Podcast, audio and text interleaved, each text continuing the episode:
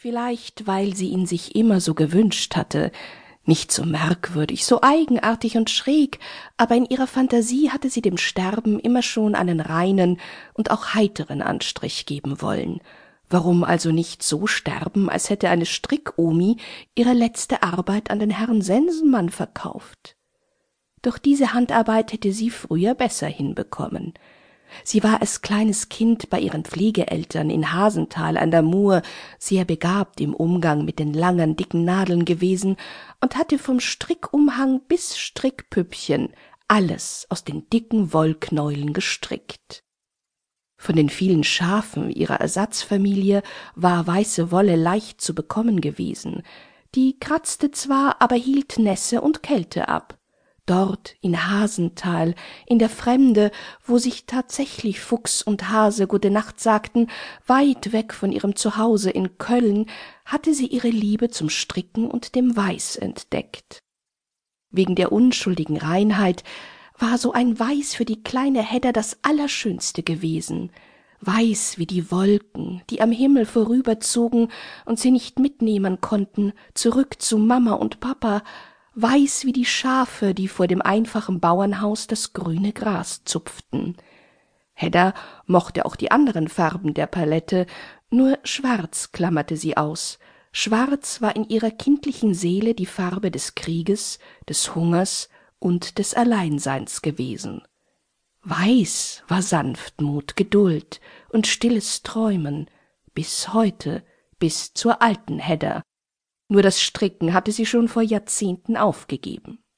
Nun, wie es schien, hatte auch Heddas Mörder eine Vorliebe für weiße Strickwaren. Sein gesamter Kopf war hinter einer bizarren weiß gestrickten Maske verborgen, doch das Einzelstück war nicht besonders praktisch. Die Augenschlitze wirkten zu eng und der Mundbereich war vollkommen dicht. Alles in allem eine dilettantische Handarbeit. Außerdem, wer bitteschön hatte schon jemals vom schwarzen Mann mit Blüten weißer Maske gehört?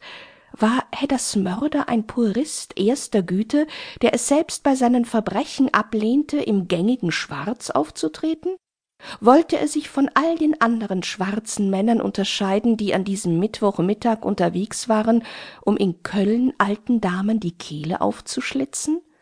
Wie auch immer, die weiße Strickmaske löste in der sterbenden Hedda Kernbach eine solche Heiterkeit aus, dass sie ihre zusammengepreßten Lippen löste und zu lachen versuchte.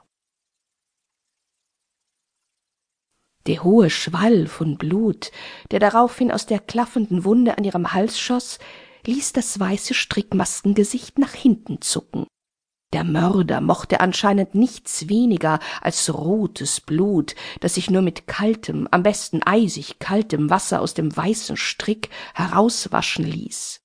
Er wich dem Schwall nach oben aus, verschwand aus Hedders Blickfeld.